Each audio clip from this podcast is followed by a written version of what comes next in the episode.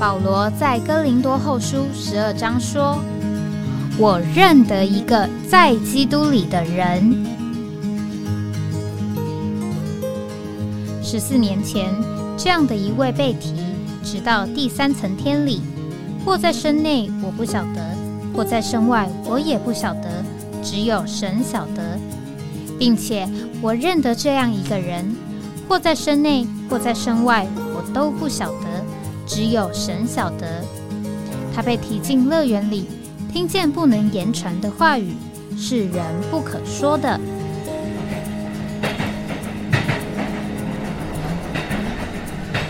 哎，我在哪里？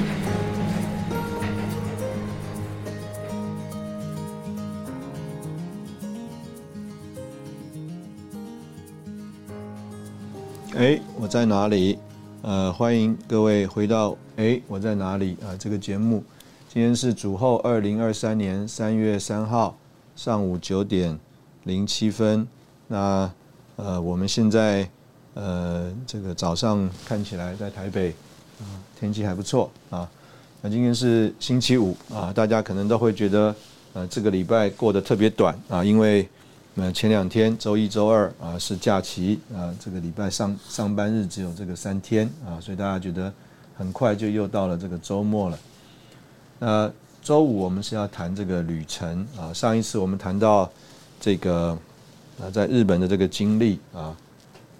那其实我这个呃第二个孩子啊出生的时候过程当中呢也是呃很特别的，呃在这个姊妹怀孕的时候呢同时候啊。在这个子宫里面呢，有一个很大的子宫肌瘤，所以原来这个医生呢，在他的判断里面，这个孩子不一定呃能够呃发展的好啊，因为呢，呃简单讲呢，这个头呃六个礼拜到八个礼拜呢，这个孩子的胚胎只有三公分左右，那抢不过这个子宫肌瘤啊，这个抢这个营养啊。所以有可能呢，这个胚胎会被啊吸收掉，呃，那但是呢，呃，主保守呢，所以啊，这个孩子我们说他胜过这个子宫肌瘤啊，所以他能够留下来啊，这个算是后话。那今天呃，我们要来呃谈一谈啊，上一次我们提到说，呃，我们是想要继续聊一点在这个俄国的旅程中的经历。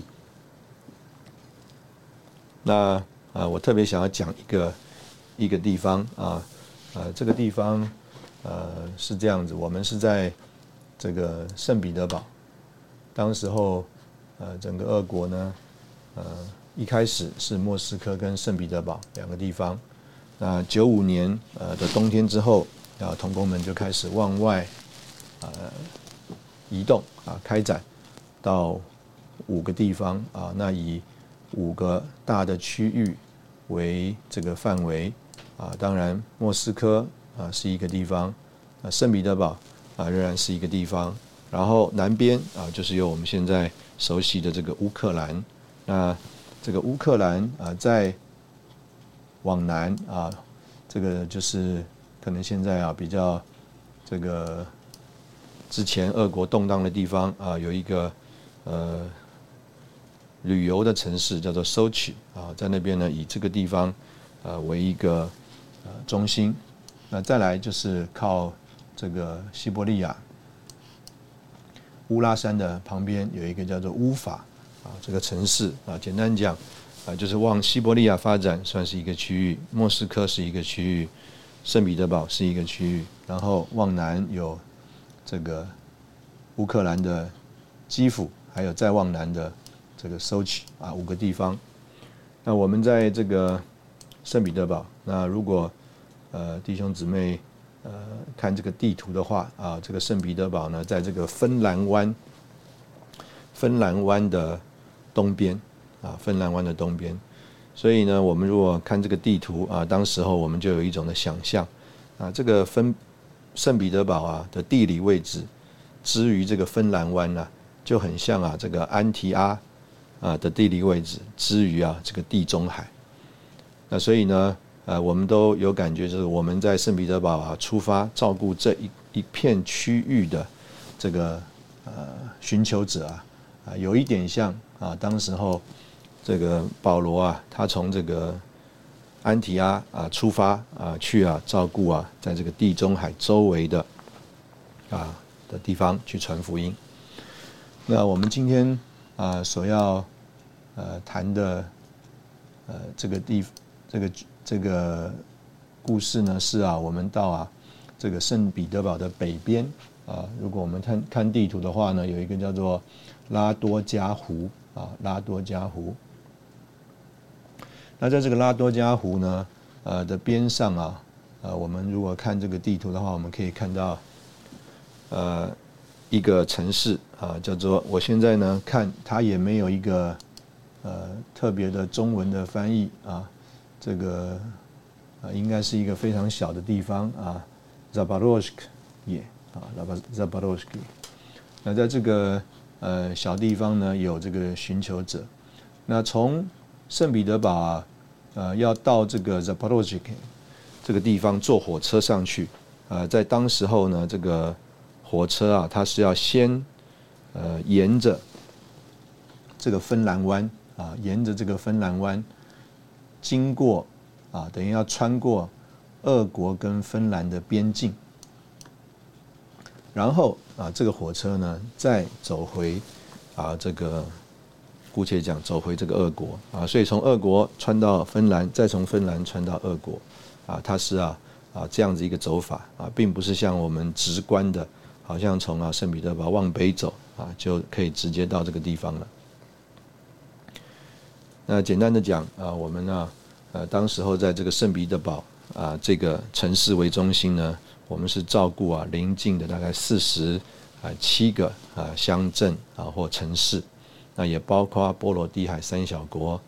啊里面的啊这个寻求者。那所以在这个弟兄们的安排之下啊，这个我和几位和一位弟兄啊，还有一个翻译，我们就啊啊第一次啊从这个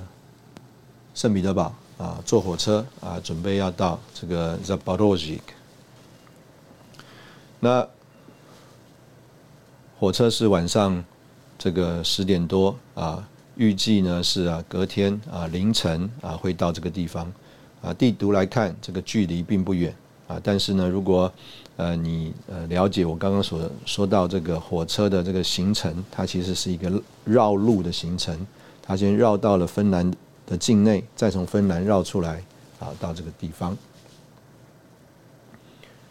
那天啊，我们第一次去，我们是。三位弟兄，我啊是一个很明显的亚洲的脸孔，啊，我拿的是台湾的护照。那还有一还有一位啊是美国的弟兄，那这位美国的弟兄呢，他是啊，当然是白皮肤，但是他的头发啊是卷的，非常的卷啊，因为他啊啊我了解啊是有这个意大利裔啊，就是他有这个意大利的血统啊，所以呢，他是一个卷发。那这个白皮肤，个子比我小一点，拿的是美国护照。那那一天呢，陪我们去的，呃，这一个俄国人呢，啊，他还不是一个基督徒。那他啊是这个我们前面提过一次啊，叫做贝加尔湖下方啊，贝加尔湖下方啊，他的这个是他的家乡。那换句话说啊，是一个蒙古人的这个脸啊，蒙古人的脸啊，也就是说，他是一个亚洲的脸孔啊，个子啊，呃，在我们三个人当中啊更小了啊，呃，我们就姑且讲啊，可能啊比较像啊这个越南、泰国啊那里的这个亚洲人，他拿的是俄国护照。我们三个人呢，当然我们从啊圣彼得堡出发啊，这个没有检查这个护照啊。我们买了车票，就上车了。那这个车呢是呃没有所谓的这个好的包厢的车车位的，所以啊，它的这个卧铺啊啊在走道上还有两个卧铺，在房间里啊就是啊这个没有门的一个隔间里面呢，它的卧铺啊是三层的啊，就是最底下、中间还有上面，这个上面呢。其实啊，就是好像啊，把一个行李箱放进去的这样一个高度啊，所以你把你这个人呢塞进去之后啊，膝盖都可能弯不太起来。好，在这样一个车厢里面，我们上车了。坐车啊，坐到了半夜，经过芬芬兰边境，啊，这个呃，火车停了下来，啊，这个边境的这个警警察啊，就啊这个上车了，然后啊手电筒哐啷哐啷啊检查，然后就把大家都叫出来，每个人啊手上都要拿着自己的护照。好了。我们三个人啊，在一起站在一起，然后啊，我们我啊，这个俄文啊不通，这个我们这个从美国来的弟兄，当时啊，俄文也不太通，所以我们两个啊，要经过啊，这个俄国的翻译啊，来跟这个边境的警察沟通。他看了我们三个人站在一起，啊，可能呢，这个弟兄姊妹啊，你对我现在所说的可能。呃，不会太领会。我很明显是一个亚洲脸孔，我拿了一个台湾护照。就着他们的眼光来看呢，这一个白皮肤、卷头发的这样一个面孔的人呢，他很像啊高加索山呐，就是中亚地区啊。啊，我们用现在的话来讲的话，可能就是阿富汗呐，呃，这个塔吉克啊，啊，这个等等啊这些。呃，地方啊，这个中亚的人啊，乌兹别克啊，啊，亚萨拜人啊，乔治亚这些中中亚啊，啊，他们所说的这个高加索人呐，啊，高加索人。啊，所以我们今天在这个美国讲说，美国的白人叫做 Caucasian，啊，就是白人，但事实上呢，这个 Caucasian 呢，就是这个高加索人啊，就是啊，这个白皮肤的人，白种人，但是那边的人啊，头发卷的。所以呢，他们看着这个啊，呃，我们这位美国弟兄啊，手里拿了这个护照啊，但是看着他的脸孔就觉得是一个中亚的人，然后再看看我们这个翻译，个子这么小，啊，又一副啊这个亚洲人的脸孔，拿了一个俄国护照，所以啊，他们直觉的判断呢，就是啊，我们是偷渡客，于是啊，就把我们呢驱赶了下了这个火车，啊，我们现在在这里休息一下。啊，我们等会再回来讲这个故事。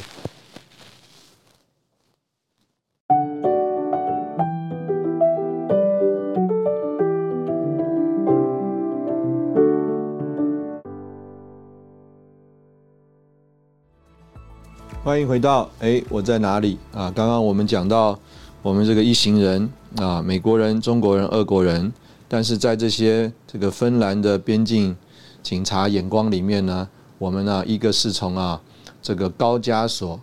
地区啊来的偷渡客，另外呢一个啊是从啊中南半岛啊可能是缅甸、辽国、越南来的偷渡客，另外一个啊就是我啊明显是一个亚洲来的。当时候啊这个事实上啊有呃很多的，他们为什么会这样怀疑呢？这个当时候的这个背景啊，就是有很多的人呐，他是走这条路线呐。偷渡到美洲大陆去的，啊，这个呃，如果呢，我们呃看一下这个地图啊，啊，我们就可以啊有呃这样一个领会啊，就是啊，呃，要从这个刚刚讲的这个所谓呃中亚或者是这个中南半岛啊，那想要逃到美国去的话，啊，中间所隔的这个海路的时间太长了，太远了。所以呢，对他们来说啊，是一个不容易的啊，因为你如果没有钱，特别是啊，很多人可能在这个海上啊，啊，这个旅程的关系啊，就就在里过程当中就死了。那这个陆路呢，一方面呢，这个只要你肯吃苦，那所有的行程是可以掌握在自己手里面的。那所以呢，有很多的人呢，他们就啊，从这个陆路啊啊，特别中亚啊、中南半岛这些国家啊，可能跟俄国啊。当时候来说啊，这个关系上可能还是比较近的，所以比较有可能呢，经过这一条路啊，这个偷渡啊，经过这个北欧啊，然后啊，大家如果看这个呃地图的话呢，这个再往上走啊，这个是可以啊，这个呃有一个呃连接啊，有一个连接啊，能够啊到这个呃美洲大陆去的。所以呢，这个是当时候啊，这个偷渡的人，他们想要经过北欧啊，往这个美洲大陆去的一个偷渡的路线。所以啊，无论如何啊，他们啊，这个非常的怀疑我们啊，认为我们这个护资料啊、护照啊都是假造的，所以就把我们呢，呃，压下了车子，然后我们就看着这个列车啊，就走了。那当然，呃，他们实在也找不出什么确定的证据啊来说啊，呃，我们呢，这个是偷渡的，所以呢，他们所能做的就是啊，叫我们呢，呃。坐这个车啊，原车遣返。所以等到啊，大概快要早晨的时间呢，哎，这个回头车就回来了啊，经过了呃我们被赶下来的这个边境，然后呢，啊，大概啊在上午啊将近十点半、十一点的时候啊，我们三个人呢就被啊带回了这个圣彼得堡。这个我可以感受到啊，这个呃。我先说我的感觉，我的感觉当然是觉得很无奈啊。我们呢，呃，非常这个带着负担啊，要去看一看啊这个新的地方啊。当时候从来还没有弟兄们去过这个地方，这个要去看一看这个新的地方啊，了解一下我们可以在那边怎么样继续的配搭服饰。所以就着我来说呢，哎，是觉得很无奈啊。明明我们都预备好了，好，那里也有弟兄姊妹等着我们啊，但是我们这趟行程啊没有成行。那这个翻译呢？啊，他也并不是一个真正的基督徒，那他就是来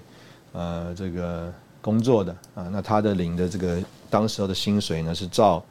啊天来算的啊，所以他出去几天啊，他就照这个时间拿薪水，所以对他来说也没有任何的损失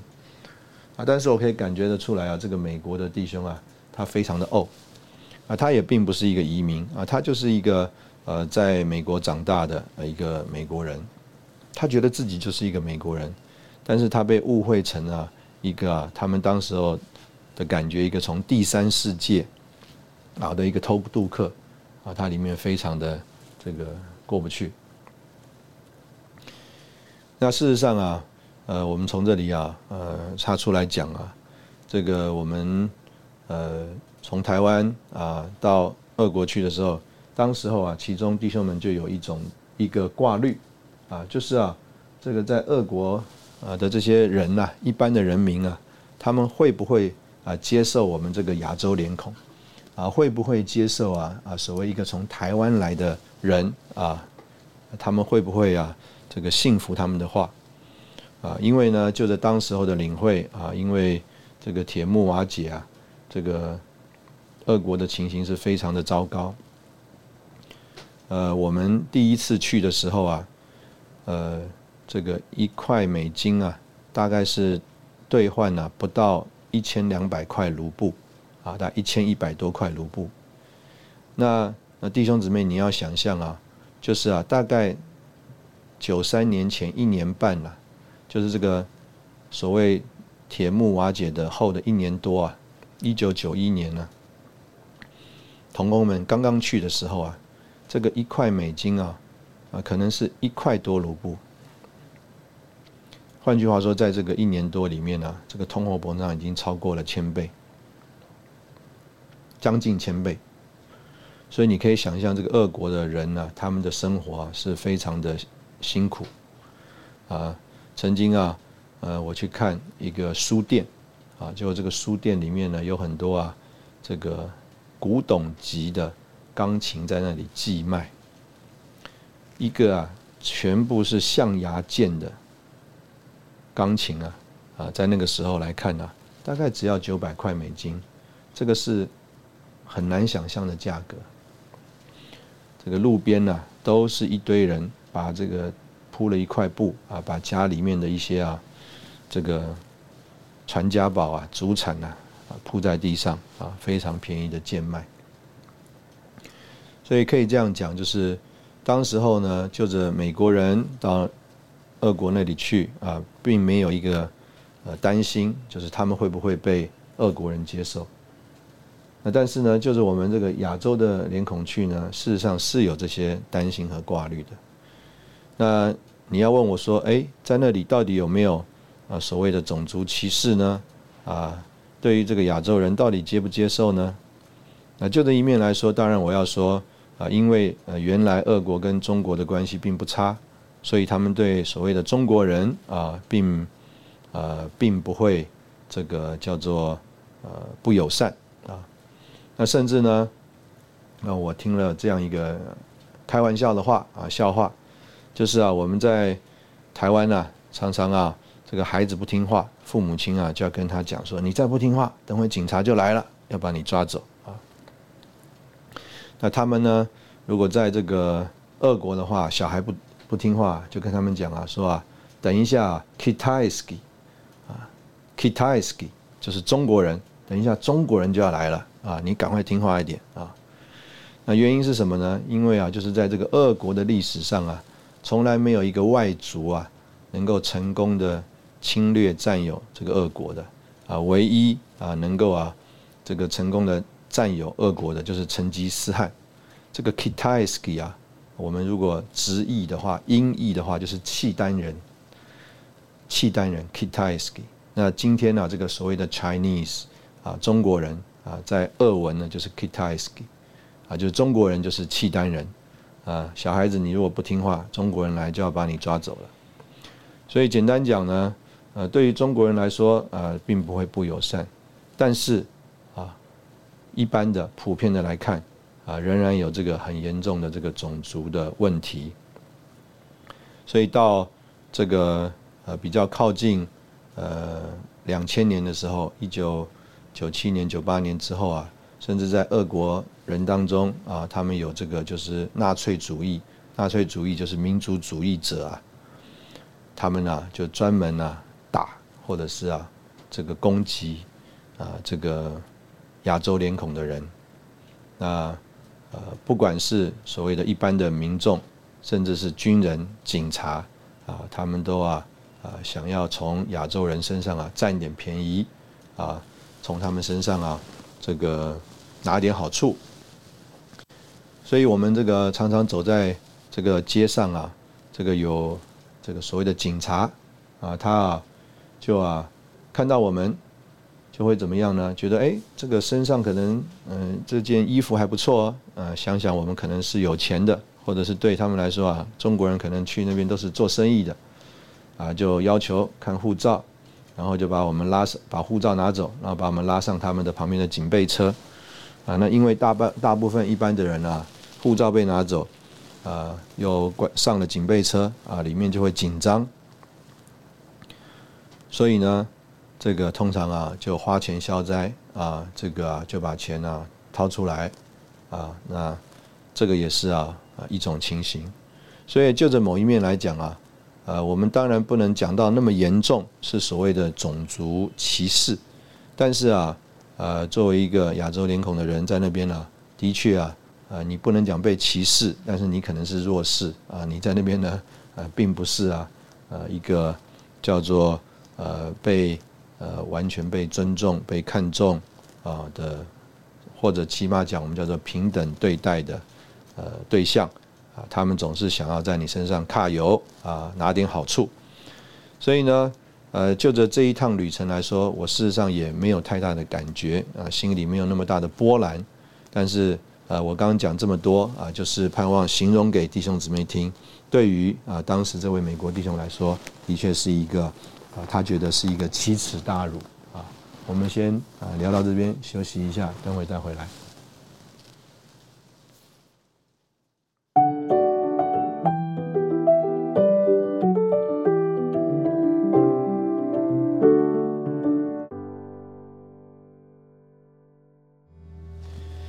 欢迎回到哎，我在哪里？呃，刚刚我们提到呃，在那边到底有没有所谓的呃？种族歧视呢？那事实上，这个所谓的呃歧视啊，这个这种观念啊，这种东西呢，就是在我们这个人的呃里面啊啊，我们啊都有我们看重的啊，也有觉得我们判断价值的这个标准。这个在呃俄国呢，这个呃在那边的服饰啊，有一个重头戏啊，就是一年两次，冬天跟夏天。啊会邀请啊我们刚刚讲到的在呃前苏联各个地方各个境内啊啊接受到雷马证书的啊这些寻求者啊邀请他们到莫斯科参加两个礼拜的啊训练。那在这个呃两个礼拜的训练里面啊，这个所有的所谓在那边的童工们啊就。啊，要接受负担啊，在这个一个一个的房间里面啊，照顾牧养啊这些从俄国前苏联各各个地方来到的这个寻求者。那就着我们这些呃去了啊语言还来不及的人来说啊，我们的身边就需要有一个翻译因为呢没有翻译，我们在这个所谓的这个房间里面呢，我们就没有办法做照顾牧养的工作。我们不太清楚他们在训练里面啊有什么收获啊，我们也不容易啊合适的呃把我们自己表达啊能够给他们有帮助和供应，所以这个安排呃翻译啊就成了一个很重要的事情。那我我当时候呢呃事实上呃就是和弟兄们配搭在这个训练期间呢呃在那里安排这个房间和住宿的。啊，大家可以想象啊，当时候一九九三年、九二年呢，呃，并没有所谓的笔记型电脑，这个电脑都是呃桌机啊，三八六啊，四八六啊，放在这个办公室里的啊，可能呢，我现在这样讲，大部分的人都不知道啊我在讲什么了啊。无论如何啊，这个你就想象是一个主机啊，在电在这个办公室啊，也没有什么网络，所以呢。简单讲，就是你在呃办公室的电脑里面啊，你呢手上有一个名单，然后呢你就啊也做了一个呃算是预先排好的房间的安排。那但是可以这样讲啊，这个常常的情形是这样子，因着我们不认识这些俄国人，那所以呢他们来的时候啊，他们自己啊就有讲好了谁跟谁要住在一间，这是一个情形。那另外一个情形呢，就是啊，呃，报名啊，呃，九个人，呃，来了只可能只有五个人、七个人，因为有一些人呢，他临时不能来了。那另外还有一些情形呢，呃，来了，呃，是报名九个人，来的是九个人，但这九个人呢，并不是原来名单上的那个九个人。简单的说，啊，我们预排的这个表啊，呃，常常啊，这个实际的安排跟这个预排的内容是完全不一样的。所以呢，我们常常在这个预排的这个表上啊，当时候啊，没有在没有电脑可以现场实际改的，都是啊，呃，要这个涂涂改改。那这个涂涂改改呢，特别啊，呃，我们都是外国人，台湾来的、美国来的。说实在，他讲了一个俄文的名字，我们是写不出来的。那所以又有翻译写，但是这个翻译的这个所谓的 handwriting，他的手写也不是大家都读得懂的。然后呢，箭头画来画去，这个人调到另外一个房间，那个人又改到什么房间？所以简单讲，等到住宿都安排完了，事实上啊，呃，我们手上的那个涂改后的表啊，大家还是看不懂的。那经过呃这个第一次之后呢，啊，我就觉得说，哎呀，这样子实在是太麻烦了。呃，到后来啊，我们要知道谁在哪个房间呢，都搞不清楚；哪个房间还有空位，我们也搞不清楚。因为这个涂涂改改啊，实在是太乱了，太复杂了。哎，我就想到一个方法，我就把所有的名字啊，用啊这个剪刀啊，一条一条把它剪下来，啊，一条一条把它剪下来。然后呢，后面呢，用这个立可贴啊，意思就是它可以啊。呃，撕了以后重贴的啊，这样一个贴纸啊，放在后面。所以呢，如果是原的原来名单上已经报名的人，那我只要把这个贴纸啊撕下来啊，重新贴到他新被安排的房间里去就可以了。那有新增加的这个人的名字啊，就请他自己啊重新写在一个这样空白的呃字条上面。那简单讲啊，这样子呢。呃，我们首张再拿到的啊，这一个呃实际入住的表单呢，只要再去影印机影印一下，哎，就是清清楚楚啊，大家都能够便明的这个住宿的安排，还有报道的人位。那所以呢，我想了这个办法之后啊，啊，他们很高兴，所以这个每一次报道啊，一定会安排我啊坐在那边啊协助他们啊这个整个报道的流程。那在这个报道里呢，呃，我印象很深刻啊，我在那里服侍这个报道。那当时候，呃，我跟我姊妹啊，我们去的第一年，啊，我们是单身。那第二年以后，我们就结婚结婚了啊，我们就回来了，啊，是一对夫妻。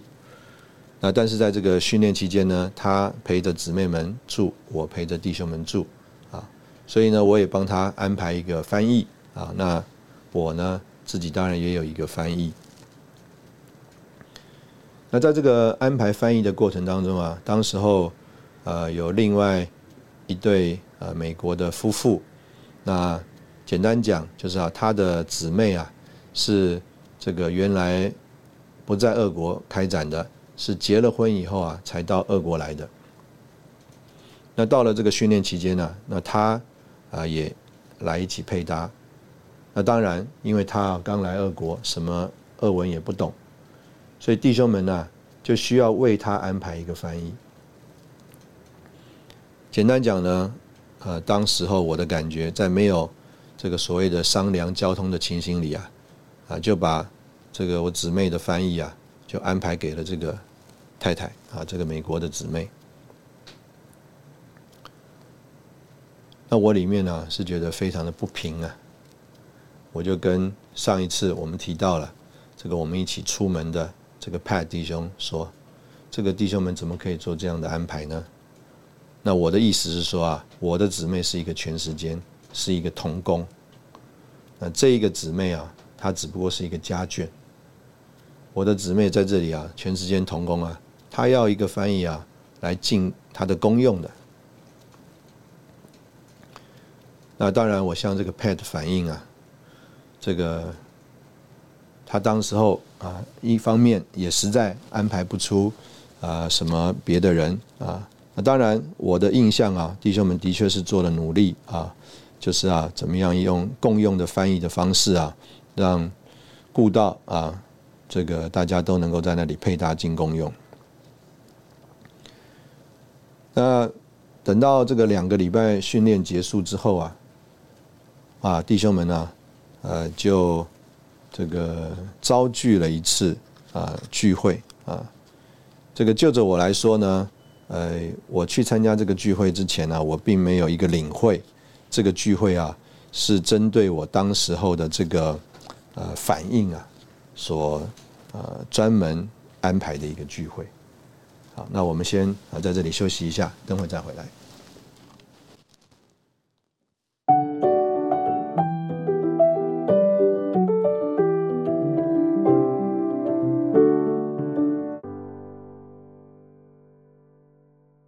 哎，欢迎呃回到哎我在哪里啊？刚刚我们聊到啊，这个训练啊，这个翻译的安排啊，我里面呢觉得我们受到了不公平的对待啊，所以我就有了这个回应。那弟兄们专门召开了一个聚会，那当然我原来并不知道啊，这个聚会是呃为了来答复我这个回应的。那当然弟兄们呢，事实上啊，我觉得的确是照着我们在呃组里面的学习啊，弟兄们。在俄国，当时我们有一个学习，就是一切啊，我们就要来看这个圣经怎么说，这个执事的话怎么说啊。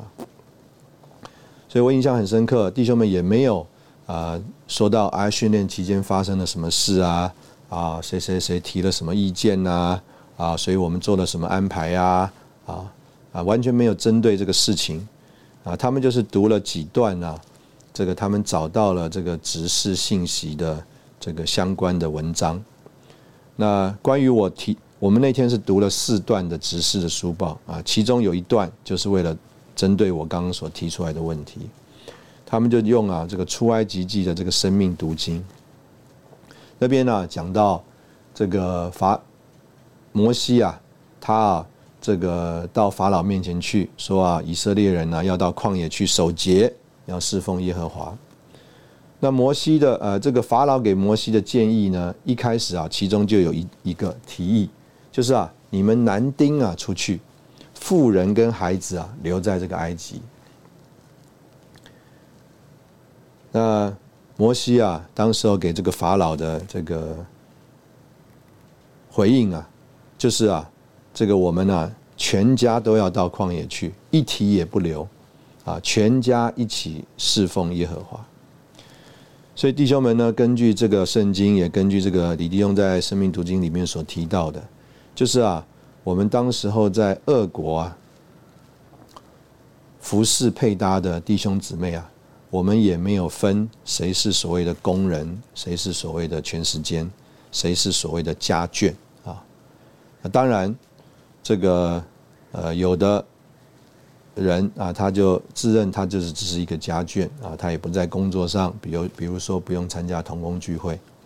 但是啊，我们在这里一起服侍主，一起配搭啊，是没有所谓的工人跟家眷的分别的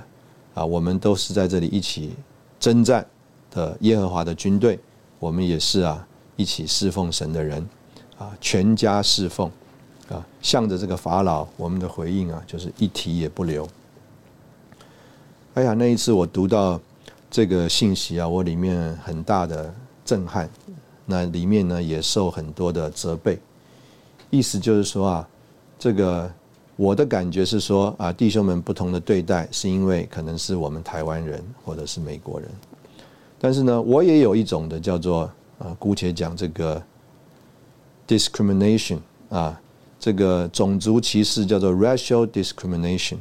但是我也有一种的。歧视啊，是这种身份上面的歧视，就是啊，觉得有些人只是家眷啊，有些人是童工，我们对待的方法是不一样的啊。我没有一个感觉，当时候我们在俄国，我们所有的弟兄姊妹啊，我们其实啊啊都啊是一同当兵的，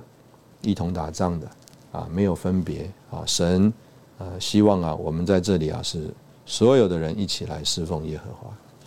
所以我里面呢受了很深的一种提醒跟光照啊，我也非常喜乐啊，弟兄们呢借着这个主的话啊，就是医治了我里面的这个叫做 discrimination 啊，有这种身份上而来的差异的眼光和对待。那么回头来讲说，呃，我们那一场旅程去啊，这个意大利的一个这个义的弟兄啊。呃，事实上，他在当时我们在圣彼得堡啊，他是最带头的弟兄啊。我们常常说啊，他是啊那个发单子的那个人。发什么单子呢？就是啊，这个弟兄啊点子很多，然后啊这个心思很缜密，做啊非常详尽的计划。所以每一次啊我们这个侍奉聚会的时候啊，他啊就开始发单子啊。当时候并没有手机啊，没有赖群主啊，传一个档案不是。他就把他的这个呃想法啊，这个提案啊，做了很详细的规划，然后啊，他一到聚会里来啊，就把他所做的这个提案规划就发单子啊，发给每一个来参加的弟兄姊妹。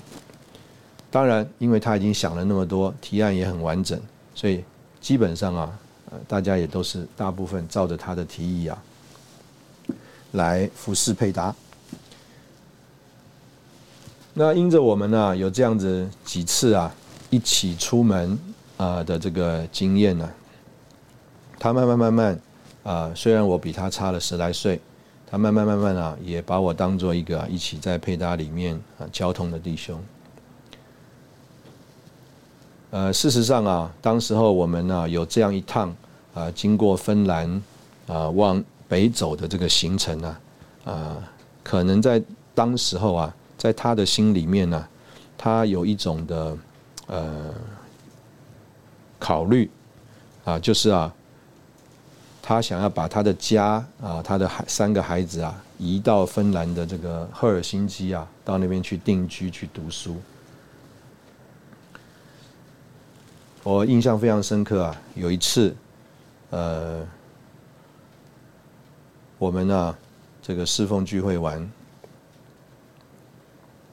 他啊，特别啊，就把我带到他的家去。我可以这样讲，他啊是这个流着泪的，流着泪的跟我讲，说啊，哎呀，Daniel，我们家在这里啊啊待不下去了。待不下去的原因啊，并不是啊这个弟兄啊他的服饰动摇了，实在是啊，他们家有三个孩子，这个孩子啊，这个都是男生，活动力很强。这个在俄国当时候的环境啊，父母亲啊是不敢让孩子到去去俄国学校读书的，因为那个环境太糟糕啊，怕孩子学坏。所以呢，他们都是啊，妈妈在家里带三个。孩子啊，这个所谓的 homeschool 家庭教育，但是这个三个好动的男小男生啊，怎么可能关在家里面呢？所以啊，这个妈妈啊，整天在家里啊，就是焦头烂额，然后面对啊，这个三个孩子啊的这个怎么讲啊，这个嬉闹啊，啊，常常崩溃。那所以呢，等到这个弟兄啊。这个在外面啊忙了一整天，回到家里面呢要面对的，啊，就是啊这样一个家庭的情形，啊，他也实在觉得很为难，也很不忍心，要他的姊妹啊，还有他的孩子啊，长期的啊在这样一个情形里面生活。所以啊，那天他跟我讲的时候啊，他啊是啊一个很为难的感觉，流着泪，他就想说，哎呀。一方面，他在这圣彼得堡担主要的责任，他们家不应该要离开；但是另外一方面，他们家啊，现实的生活里面啊，这个孩子的照顾、姊妹啊，在这里的压力、孤单的感觉，他也不能不顾到。我们两个人呢，就在那里啊，这个很敞开的啊，我看着他流着泪啊，跟我讲到这些情形，我也做不了什么。我就和他一起祷告。这个，我讲这个事的意思是什么呢？就是啊，呃，可能在那一次，呃，我从主的话里面得了一个光照，就是啊，我们在这里是一家一家的一起侍奉，一提也不留，要在这里啊，啊，有我们的真正的出埃及记。那但是那一天，我坐在这个弟兄的家里面啊，听他跟我讲啊这个故事，我里面呢啊对他们呢是更多的珍赏啊宝贵，并且珍惜我们啊啊可以这样子啊一个家一个家的一起啊在这个异地啊一起侍奉神，那这样一个经历啊，的确是这个改变啊。我相信不止我，也改变他，啊，改变我们呢之间呢所有的那个叫做 discrimination，我们彼此之间可能有非常多的差异，认知的差异，价值判断的差异，对事情好恶的差异，对啊，如何办事情方法的差异，但是啊，因为我们呢一起被安排在这样一个。我们都没有办法改变的大环境里面，我们的这些差异啊，就在组里啊，都被啊叫做粉碎了，而啊这个粉碎啊，就把我们呢真正的能够完全的调在一起。这个是啊今天啊要跟大家啊讲的这一段故事啊，你也可以说这个是我们的出埃及记啊，我们。要到旷野啊，一家一家的侍奉神，一体也不留啊。你也可以说，这个是我们的安提阿啊。我们从这个圣彼得堡出发，到这个芬兰湾的周边国家啊，开展主的国度啊。今天我们就啊聊到这里啊，欢迎你啊，下个礼拜一啊同一个时间，我们再回到哎我在哪里这个节目。